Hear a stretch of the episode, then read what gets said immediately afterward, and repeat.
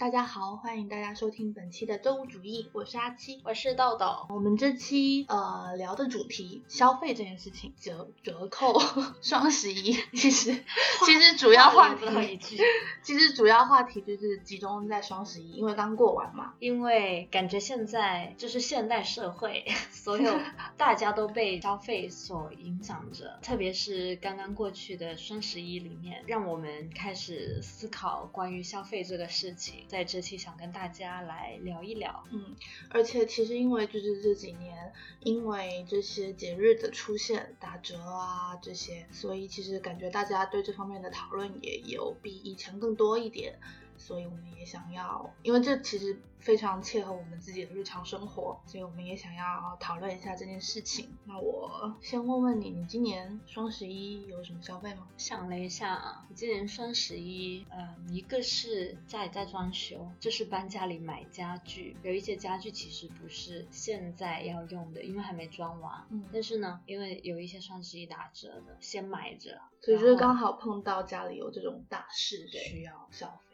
但是就等于有点像提前买了先，然后叫那边就是到时候再发货。这哦，样可以这样的现在。对，那你个人的消费呢？嗯，我个人我买了一些衣服，呃，一双鞋子，但是其实我也不是等着双十一来买，就是其实我本来就想买的，嗯因为我买的这些衣服啊、鞋子的那个店铺，它其实没有怎么参与双十一的大折的活动，嗯它有一点点活动是那种整个淘宝不是满两百减二十那种吗？哦，那些满减什么的。对，然后然后你加起来就会减一些，但嗯商品本身的折扣很小。对，因为有些店铺就没有太参与，就主要是那种大的品牌或者大的连锁店的那类的会比较多折扣。所以就是你的这些消费，其实跟双十一本身的关系不太大。主要是我觉得今年我已经看清了双十一，就是我对双十一已经心死了，因为怎么说呢，这么多年了已经办了。嗯，然后以前真的是有在等着双十一，然后很想买某样东西，然后大打折什么的。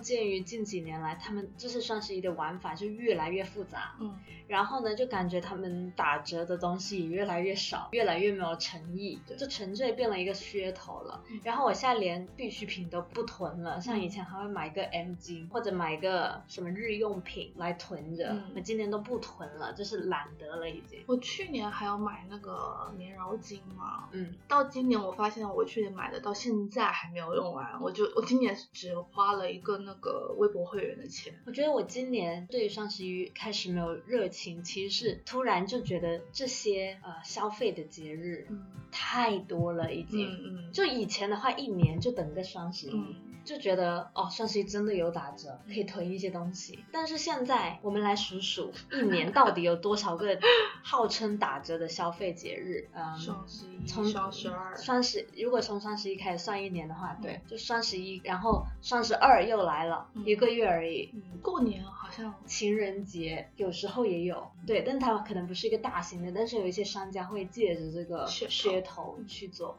然后有一个大的是那个三八女神节，到京东那个什么时候？六幺八是不是就是京东对买，的？六幺八，嗯明明叫京东的店庆嘛，人家本来是嗯，淘宝也跟着一起，但是没有一个，但不是竞争对手吗？我在想，这些东西应该就是没有版权说哦，我只这个节日只能我们家用，你不能用什么的。现在就是双十一不也发展到所有世界每个平台对啊都在用，然后到七夕有时候也弄，嗯。然后反正任何一个节日，感觉都可以变成商家打折的一个借口。反正就是一年到头真的太多了，然后永远都给你一种这现在是嗯最北低价的感觉。对，我超记得上一年买的一个东西，呃，双十一我以为它是最低价，嗯我就买了，后来翻双十二更便宜。而且才隔一个月而已、哦。对，然后我在想，好，那我双十一买来干什么啊？然后有一些对，然后有一些东西它双十一它的确打折了，后来你发现它从来没有原价卖过，呃，我最讨厌这种对，这种。是它全全年在打折的，对它那个价格永远原价标很高，什么八九九，但它一直都是一个划划掉，然后旁边写三九九的那个状态。那可能可能它一年当中的折扣有差别，大可能这个差了几十块，这个便宜几十块，嗯但是它全年都在打折。就令人很疲惫。其实，我我觉得我对双十一已经疲惫了，然后再加上它今年的各种玩法，它是从好像从上年还是前年开始预售嘛，但是今年开始呢，以前好像是前十天预售还是怎么样的，今年是提前了二十天开始预售。但我就我我记得它预售这个玩法已经也玩了对几年了吧？但今年今年特别早，今年预售两轮，你知道吗？为什么？就是今年的是嗯十月二十号开始预售一轮的，然后你买了之后，嗯这一轮是十一月一号发货的，然后十一月一后又有一轮预售，是双十一发货的。他为他他为什么呢？我不知道，那我我感觉，嗯，第一个是想让这个周期长一点，让让这个持续的久一点，狂欢的氛围持续对久一点。然后另外一个我不知道有没有影响的，就是物流的东西，就是全部堆在双十一当天，那个物流之前就是都会很堵，然后它这样会不会就是分流一点？但回归它那个玩法啊、打折方式那些，因为我就是反正就这两年吧，关注的越来越少，然后我对它的玩法我是完全没有没有一个概念了，我只知道说有跨店满减呐、然后有有那个津贴什么的，你可以领红包还是什么的。其实我也不懂，然后就是我看到微博上有一些呃人是有在拉组队呀、什么每天养猫咪，我想 怎么还会有养猫咪那种东西？好像是就我打开淘宝有看到，就是那只猫你每天可以喂它吃东西，然后它会成长，然后成长怎么着之后，他会给你红包，然后那个红包可以抵什么的。就我也有看到有些人就很认真的在玩，然后也拉了身边或者说在网上组那种队去玩，互相发链接、点链接啊什么的，他们真的可以抵很多。但我觉得就是这个你投入的时间太久了。这个不是双十一独有的吧？是不是吗一直都有的是吗？我不不知道，像像拼多多那种啊，他们就是但拼多多它本身要拉组团，但就感觉拼多链接。就拼多多本身它就是一个这样的方式，但是我就觉得说它双十一的时候有好像把这个方式包装成另外一个玩法推出这样子，就比如说今年的那个猫咪啊什么的，它双十一真的有好多玩法，我看到微博上都上了热搜，说不知道，就是搞不 清楚怎么个满减才是最低的，最后怎么能拿到最最低价格，嗯因为它太多了。而且有什么跨三百减多少，跨两百减多反正你就有分了，你可能要很熟悉那个规则，才能找出这个最优的组合，才是怎么是最低价的。我觉得买个东西而已，大家不必吧。其实你知道，像今年呃，因为就说一般这种双十一的，它其实退货率挺高的。其实有一个原因，我看到说是为了凑，就是你？就是你你满多少减多少嘛，哦，就为了满减那个价，哦你就凑一些你你没打算买的东西，然后就退掉。对，哇，有人这样的吗？很多人呢，就是所以退货率很高。天哪，我不知道这件事情哎。所以当时，呃，因为每年不是会上热搜说成交额多少嘛，嗯然后下面就有评论说，你看一下退货金额多少，然后再告诉我总金额之类的。天哪，原来还有这种玩法。对，就是消费者为了迎合他这种玩法，然后拿到最低价，就是会做出这样的一个动作。真的是上有政策，下有对策。其实对我个人来说，我还挺烦的。我只是要购物，我只是要买一样东西，我想看到我最低价是多少。嗯，你给我哪个折扣清晰明了，就是我不想要你给我搞那么多花样。我觉得重点是他要我嗯投资的时间和那个精力太多了。这个东西虽然说是我的呃是我的消费，然后我可能会买一些日常必需品什么的，但它始终它也就只是个消费而已。你要我投资这么多的精力去研究你这个玩法，我觉得好没有意思哦，就已经已我已经体会不到消费这件事情本身带给我的快乐了。我本来数学就很差，然后你还要我算这些，就给我打个简单的折扣不就好了吗？反正我个人其实真的挺烦他们这种东西的，就这个搞这些花样。然后我不知道他们目的什么，是为了想让我们看不到真正最优的折扣，然后他们减的少一点钱吗？但我个人反正是不太喜欢这种东西的，而且它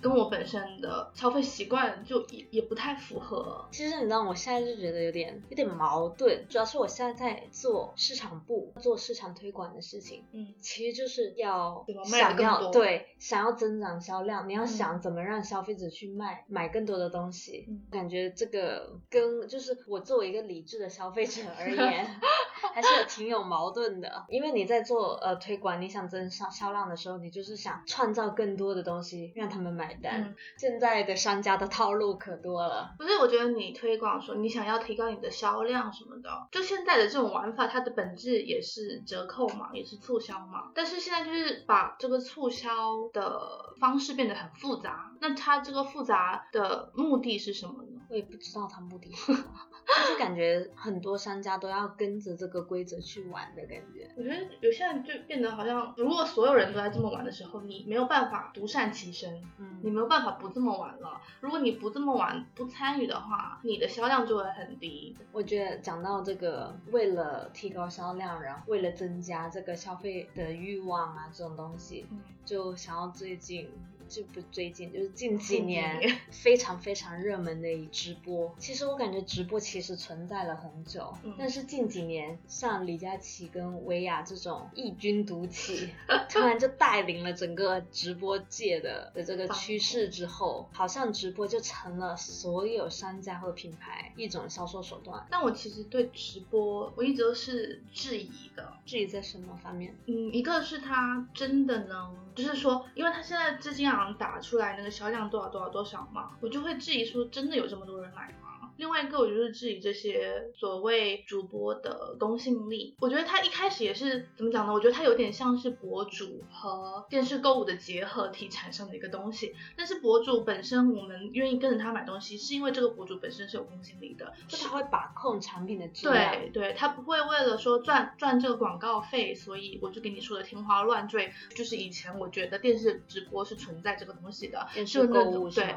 就那种什么呃什么九九只要九九九 九九九，就是之类的，就它的商品其实没有那么好，但是它给你说的天花乱坠。但我现在觉得直播现在也变成了更偏向以前的电视购物，因为他你的就像李佳琦和薇娅，他如果他的庞团队庞大到那个境界的话，他选品那么多，我觉得他已经没有了那个衡量的标准了，就他他对我而言是失去了公信力的。其实我个人并没有怎么看过直播，嗯。因为其实现在直播真的非常多人看，特别像李佳琦的，嗯我看过一些片段吧，但是没有看跟着看整场直播的那种。嗯然后我也不想入坑，因为我本来就是一个很爱消费的人，我不想被再被拽进这个消费的漩涡里。然后呢，但是身边的确有很多朋友在看，嗯，然后也有看。对，在看，而且会常买。我觉得一个新一个一个最主要主要的原因是这些大主播。嗯他能拿到市场的最低价，就是品牌方那边是会给到他们最低价去做这个推广的。嗯的确，你从他的直直播间去购买的话，你是以最低的价格买得到。嗯所以我觉得这个是一个最重要的因素。鉴于现在呃李佳琦跟薇娅这种已经就是这么大型的，所有人都知道的大主播，就会形成有时候一些品牌宁愿亏钱，他们的最低价就是以前没做过一个的那种价格、嗯给到他们去，也要上他们的直播间。相当于就是说，把李佳琦和薇娅作为一个跳板，就我先倒贴钱给你，提升我的知名度。对，这种也有，主要是好像他们如果合作的话，嗯是可以六个月用呃那个推荐的名字，就是李佳琦推荐这样子。就是说在他的商品名称上面可以打上，反正就是我不知道具体用的场合是什么，但是嗯就是有这样的一个权利，所以也应该也有就是看中这一部分的。嗯但我觉得他商家愿意用，比如说所谓李佳琦或者薇娅推荐这个名头来讲，本身也是说，觉得消费者也是相信这两位主播的嘛，所以才会嗯选择。但是我现在个人就觉得说，其实现在我对他们两个的那个选品的公信力，我已经觉得没有那么那么好了。只是说他在他们的直播间真的可以拿到最低价。就是让更多人来看他们直播间的方式，就是为观看直播的人争取到最低价。但我觉得，所谓李佳琦推荐和薇娅推荐这件事情，对我来说完全没有任何的吸引力。我感觉，因为李李佳琦最开始是美妆嘛，嗯所以他就是疯狂会试口红之类的，在试色啊，然后试质地啊这种的，嗯他的方面应该就是有获得了还蛮多人的认可。嗯然后在另一个是我之前有看到一个热搜候是说，他叫大家不要买某样东西，嗯比如说他试了一个色，然后他说哇天呐，这颜色好丑，大家千万不要买，也太丑了吧这颜色，然后那些人就开始疯狂下单，反作用。逆反心理。就我我当时还看了那个片段，你知道吗？他在试那个颜色，他说天哪，这颜色好丑，怎么这么丑之类的。然后就看到那边的单在那边疯狂下，然后他说你们怎么回事？哎呀，这大家嫌钱也是有够多的。这这这也发生过，你知道？但是我觉得总体的话，他们现在能做到的这个影响力跟这个转换率还是嗯高的，令人非常的 astonishing，你知道？我也觉得，就他实际上他让他能达成，就是走到现在这个 level，我觉得令人惊讶，是真的。其实我有看到说，其呃这些大主播其实也会面临一个嗯退货嗯很高的一个问题，嗯但其实这个可能跟主播本人的关系不大，嗯是一个直播的氛围。你在你在看这个直播的时候，它就是最低价，嗯然后大家要抢嗯，你抢吗？你不抢就没了，就是这种一个哦哄抢的氛围，会让你觉得先下单，先抢到再说。嗯，可能有一些你抢了回来，你就觉得哦不需要了，你就冷静了下来。这个再退掉是吗？对，然后然后你就会把商品给退掉，所以这些都会存在一个退货的问题，因为整个直播就是营造一种不理性的购物。疯狂的消费。，对的需求，就是让你觉得你需要这个东西，你整个脑子都在处于一个啊，我好像这个也需要，那个也需要的感觉，但其实你可能并不需要，你不能理智思考嗯当下。像我这种也这么不理智的人，真的 千万别看直播。我觉得是蛮容易陷入那个氛围里面的。他们的话术，然后整个直播间氛围的烘托，很容易让人失去理智，陷入消费主义的陷阱。就是消费主义在中国还挺盛行，因为原本吧，这是这是个资本主义的东西，对啊，这从资本主义那边来的。然后我们以前经常说勤俭节约，对啊，存钱为主，然后现在通过这些商家、这些大的资本家的操纵下，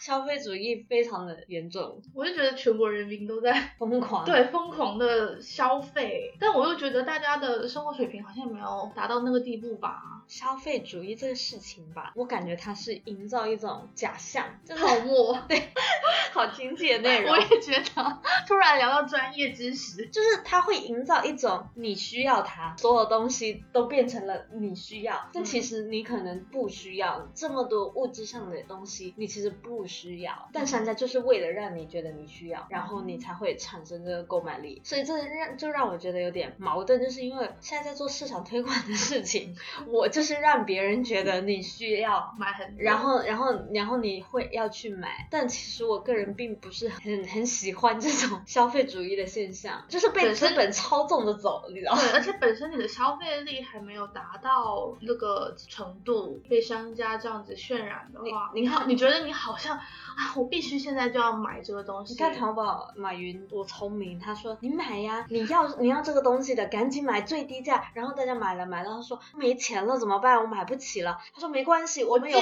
我们有花呗，钱借你，你买就够了。一套我跟你说。我跟你说，流水线它从打造你这个购物的动机、嗯欲望开始嗯，，帮你一路安排的明明白白。消费主义是真的，现在通过社交媒体很容易洗脑，就是会觉得，比如说你要拥有某一个东西，呃，你就突然加入了某一种生活方式，somehow 就会让你觉得你的消费是正确的选择，嗯嗯嗯是必不可少的，你理应这么去做对，的。我觉得社交媒体上也有在渲渲染这件事情，博主们在社交媒体上分享自己的什么购物记录也好啊，自己买了什么东西的心得也好啊，就是让你觉得我花了这个钱才是对的，或者说我可以花这个钱。但其实我觉得更重要的是，你是不是需要这个东西？对，就是现在来说，有一种很多人或者很多商家会使用的一个营销手段是什么什么同款，就是很正常。如果说哪个明星、哪一个红人穿了嗯他的同款，一定会大卖。嗯就是为什么会这样？我感觉有一点是。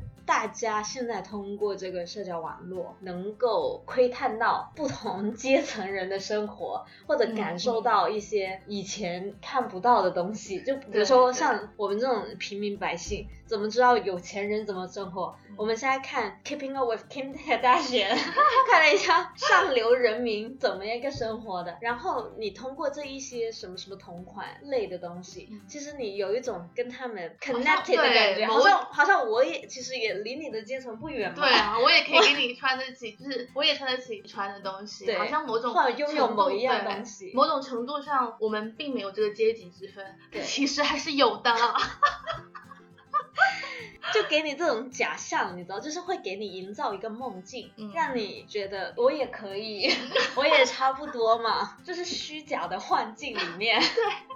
我觉得这种真的很危险。怎么讲呢？我觉得理性一点的人来讲的话，可能不太影响得到他。但其实现在很多人都不存在这种理性可言的，特别是现在这种支付手段越来越方便的情况下，我觉得很多学生族啊，就大学生啊什么的，很容易脑急的热就买了很多东西，然后开花呗，然后拆东墙补西墙。对，我花信用卡的钱，到时候生活费还不上的时候就。找别人借，我觉得这这件事情就很危险，对，所以才会催生那么多网贷的东西。我其实觉得消费本身不是一个贬义词，因为本身整个社会的运作、市场的运作是需要人们去消费的。但是消费跟过度消费 它是很有差别的。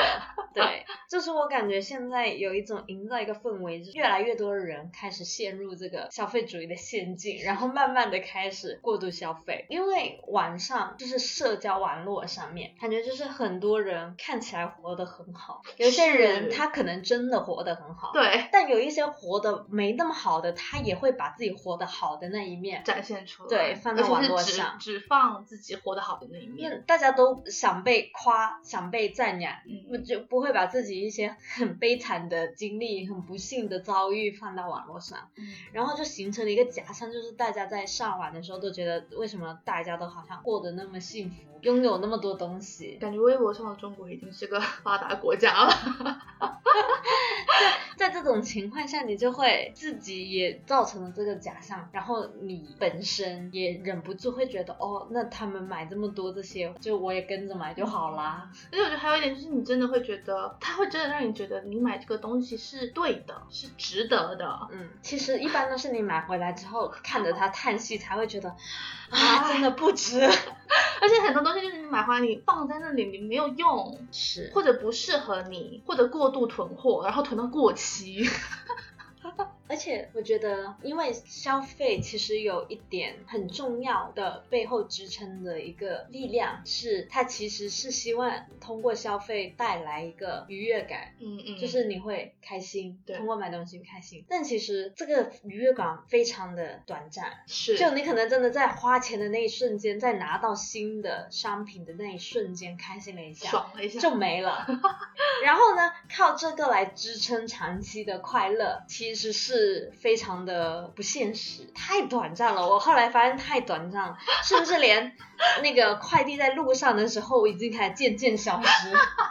这么快吗？真的很快。我是个人现在已经没有这种不理智的消费了，我觉得很难体会这种。我觉得你是比较理智的，因为我个人其实挺不理智，所以我还挺感同身受这种不理智消费者的心理。你分享一下你的消费习惯。我的消费习惯不适合分享。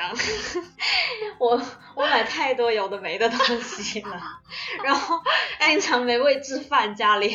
哎，分享一下以前大学宿舍的时候，就是我们同一天去拿快递，因为快递是放在楼下的嘛，跟这个人去拿快递，他他就他的他的快递数量是可以让那个送快递的人惊讶的那种程度。堆在那边，可能同时别人只是拿一两个快递，他可能拿四五个快递的那种，而且频率也很高。对对对，重点还是频率还高，每天都去拿那个快递的人都认识我们。我真的觉得，我买如果说一百个快递里面，嗯，可能五十个快递的东西我没有用过或者没有用第二次，都是废物。对我真的就是你买的时候，你真的觉得我需要它我才买的，但是我买完回来 会发现我其实并不需要。唉，说的就是我，今天这期说的就是我。你有什么什么东西是你买来之后你就觉得我很多，不需要我真的我真的有很多东西，我现在根本无法举例。我跟你说，就是我觉得你像是一些什么饰品啊什么的，我觉得还能理解吧。就是女生爱打扮嘛，所以会买那种很多小东西来。我买最多的绝对是衣服，我的衣服是非常非常非常非常多的。我身边朋友估计有见识过，我每次清衣服的时候可以清出那种五六个那种大的大的麻包麻包袋扔出去，我的衣柜还是满的。我见识过，我那天我那时候不是搬家嘛，然后清空了衣柜，然后我扔了四袋袋给我表妹，我衣柜还是满的。我妈真的是惊呆，她说你这衣柜怎么藏这么多衣服的啊、而且重点是她还有很多东西，她连标签都没拆过。这件事情是让我最费解的。其实我也有很多衣服是只穿过一次的，那种只穿过一次的，我还能理解我还能理解。问题是你有很多标签，你连标签都没拆，呀、就是这很不合理。然后我剩下的支出包括，如果像装扮类的、首饰类的、化妆品、护肤品、饰品，就是像帽子、对，呃围巾、围巾，对，发带，嗯，你能想说这种都有一大堆在家，然后再有一些的消费，就是一些真的是突然觉得自己需要的东西，比如说，很多啊，就是家里的小东西啊，以前比如说收纳柜啊，你没哎我不有见你在知道我收纳啊我想不到我，买收纳柜，哎，你们知道，就是他那个衣他那个柜子里面的衣服是没有在收纳的，收纳不了，我跟你说，就是毫无办法。它就是堆在那里，它那边抽出来，而且因为它衣服多嘛，所以就会演变成，如果他有时候找件衣服的话，他要哇，你说真的是是我家里的衣柜对啊我家里的衣柜？我跟你说，我永远收纳吧，我是每次换季我收一遍，我要收个大半天才能收完我整个一个衣服叠好什么的。因为我衣服太多，所以不能都挂起来，挂的东西很少，因为你挂的很快就满了，然后只能叠，然后衣柜很深嘛，然后我通常换季了吧不是单季的衣服放在后面，单季的放在外面。即便如此，我是叠起来的嘛，叠了一一个这么高的一叠东西，我如果要找某一件衣服，我找不到，然后就翻翻翻，它就会乱掉，因为它就会你翻一件，它整个塌掉，对，倒掉。我通常我我我花了一天时间收拾完的衣柜，第二三天就乱到不行，我放弃我家衣柜。现在，这当然也也归功于我衣服太多的事情，就真的是太多。嗯我的如果如果你都把它挂起来，你知道就就好整理很多，嗯完全没办法 give up。我觉得这也是为什么会造成你有很多衣服连标签都没有拆，就你放进去之后，你找不到它了，你看不到 它，你就不会穿。所以我说我真是深受消费主义其害的人，好吧？我个人呢是能理智的反对这个事情，但是在我消费的时候还是比较的不理智。但你觉得你有长进吗？其实我是觉得你是有意识到这件事情的。对，但我没有长进。你看我家现在东西有多少？你觉得你大学到现在你没有消费这个方面，你没有减少吗？就我感觉好像现在是有稍微少一点点。呵呵，你跟小哥讨论一下。他老是提醒我家里没位置啊。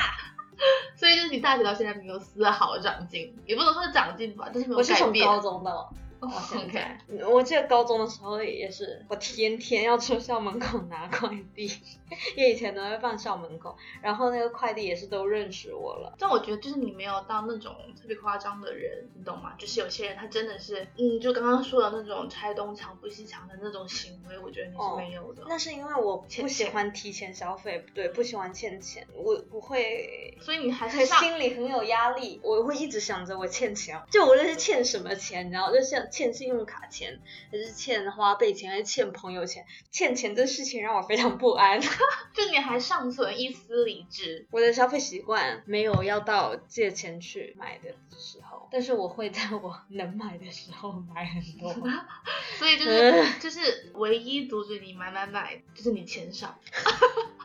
好心痛！我多赚点钱不就是为了买多一点东西吗？但你有时候你家里东西真的是堆不下，你从来没有想过是，堆不下，就你没有想就堆不下你，没有想过控制这件事情吗？就是会 try to 扔掉这些东西。而且我有发现你有一个习惯，就是你不退货，对，好麻烦啊，我觉得。但现在退货很方便啊。唉，我尽量尝试，大部分都不退啊。笑什么？就很浪费这种行为。唉，好嘛，我们一起进步。我不需要进步啊，我本来消费额就不多，我可能一个我可能我可能一个月都没有你一个礼拜买的多。就是我觉得我真的是最重要的一个点，是我真的每次买的时候，我都觉得我很需要这个东西，所以我才买的。无法控制我自己觉得我需要它的想法。就算是衣服来说，就那一件衣服，我就觉得我真的很想要它，我就觉得我很想我衣柜有这件衣服，很想快点穿出去。然后，然后我买了之后穿了一次，再也不见没见过我再穿它，怎么会这样呢？我怎么知道？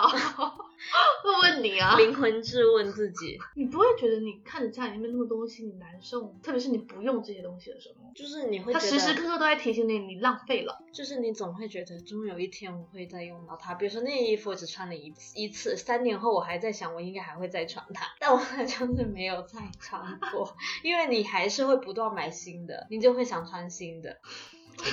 不说了，我是个无底洞。我就说我切实的反面教材，我就说我的消费日常不值得被分享吧，就可以做一个拉出来做一个反面教材，被批判啊，哭了。那你我感觉你爸妈有没有在阻止你这件事情哦？不要让他们听到这一集。但是，哎。这个这个瞒得住吗？就你家里的东西堆成那样，你爸妈应该也知道你买东西。家里都知道我衣服买很多啊，但是我后来就是大学跟现在不在家里的话，没有那么切身的体会吧。你想一下，天天敲门给你送快递，一天送好几个来的这种切身体会，还是会比较严重的。现在我人不在家，你呢？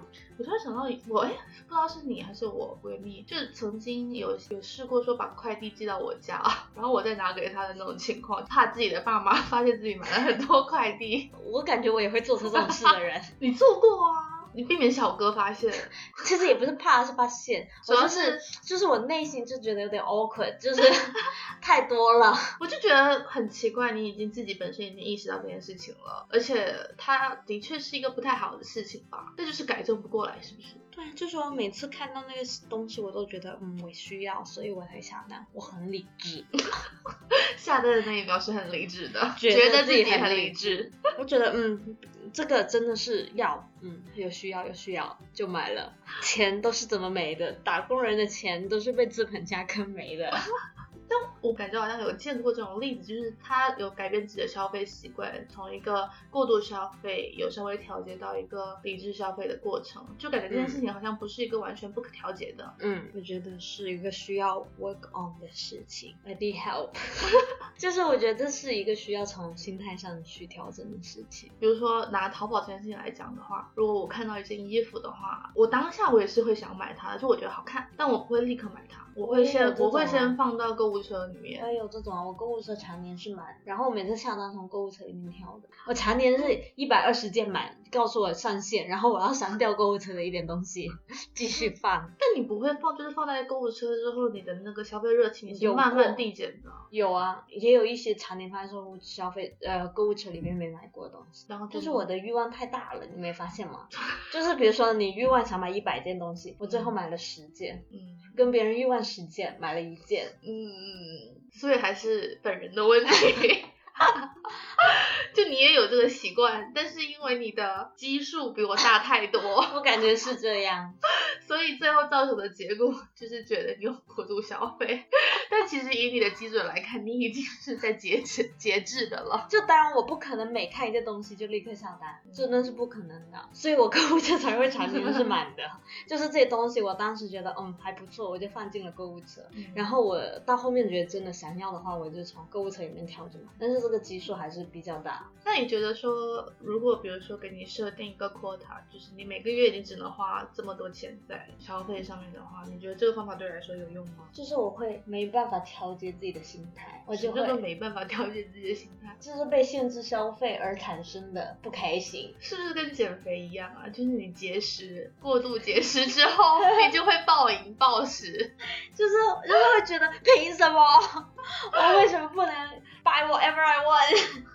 我为什么不能吃 whatever I want？因为你买了之后你没有用啊，就是就是会这种被限制的不开心感，就是我的心态没办法调整，你会有种被被困住的感觉吗？对啊，那你 我跟你说，我就是一个要是变成了肥婆减不下来的人，因为我就是没有自制力啊，是你一旦一旦肥上去之后就没办法减肥。我想不到更好的解决方案了。我我我我自己想想办法，我感觉你没有在想办法、啊，你在放任自就是己。就是在放纵自己呀、I know it's wrong, don't judge. Okay, you can judge. 主要是真的太多东西了，应该去做那种二手拍卖。我应该要长期摆上咸鱼，我又嫌嗯烦，你知道吗？就是 就是我觉得那咸鱼把它卖出去好烦哦，我还要拍照，还要跟人沟通交谈，然后还要把它寄出去，啊、好烦哦。你还 你还有救吗？你爱买东西还懒，真的好懒，所以家里面才会堆那么多东西。不行，我还是想想办法。这是这是什么？我的消费批判大会吗？这一期我本来我本来没有想要批判你的，我本来以为，哎、因为我我在你这个提纲之前，我以为你是有改变的，现在意识到了，现在是因为我没有跟你住在一起，才才没有那种每天拿快递的那种感觉，然后现在才发现你并没有改变，那只能批判你了啊。我本来你的说，你认为你的消费习惯是合理的吗？正确的或者可持续的？你的消费习惯是否有改变？是什么契机让你改变？因为我觉得你有改变，现在发现你并没有改变。好了，我我我是 against 消费主义的，好吧？我立场还是要摆在那里。是我我就是提温馨提示自己不要过度消费温馨费。提示，温馨提示可能太温馨，并没有什么作用。大家如果有什么改变想嗯、能够成功改变消费习惯的的方法，可以分享给我，虚心听取。虚心请教，是努力改变，成不成功还要另说。但是我们的立场摆在这里，大家要警惕这种消费主义的陷阱。对，大家还是 focus 在自己实际的需求上吧，因为毕竟这种所谓打折啊、所谓消费节日啊什么的，我觉得它真正的意义应该是让我们以更低的价格可以买到我们真正所需要的东西。但是现在大家有种被推着走的感觉，为了消费而消费，太迷失了。我我觉得像你这种，我觉得还好，还有一丝底线存在，不会去借钱来消费。但是同时，这个社会上不得不承认，它还有非常多不理智的人存在，他会搞网贷啊、小型贷款什么的，真的不太好，真的不太好。大家欠钱这件事情是非常危险的，而且你知道这种你什么支付宝啊、信用卡啊这种全都打通的情情况下，你是有那个社会信用在的。当你没有及时还款的时候，你的社会信用是会被减是会被减分的。当你被减分的时候，你之后在社会上真的就是寸步难行，就是会给你的生活造成很造成很多的不便。我感觉这些消费主义的陷阱呢，是真的 create 一个 drain，跟钻石一样嘛，就是让你觉得结婚一定要钻石，实际上钻石就是一个产物。对它其实哎根本就不需要，这也是商家打造出来的一个对，就是让你觉得你需要，然后现在嗯好像结婚都需要，反正就是你有钱没钱，你都需要个钻戒指。对，好像变成一个基本的一个需求那样。但其实你结婚，你也可以不要钻石啊。它它存钱，而且钻石根本就不不保值。嗯商家给你一个故事，就是让你去自己去 buy 这个故事里了，嗯然后来来去卖出它的东西，嗯跟这双十一这节日一样，就是是造出来的。这双十一原本说哦光棍节什么什么的，然后马云突然就觉得说光棍节，那大家要消费犒劳一下自己啊，嗯那就把它打造成购物节吧。嗯，就越来越多的这种造出来的购物节，嗯专门 for 消费，在这里还是要提醒各位，包括我自己，适度消费，好吧？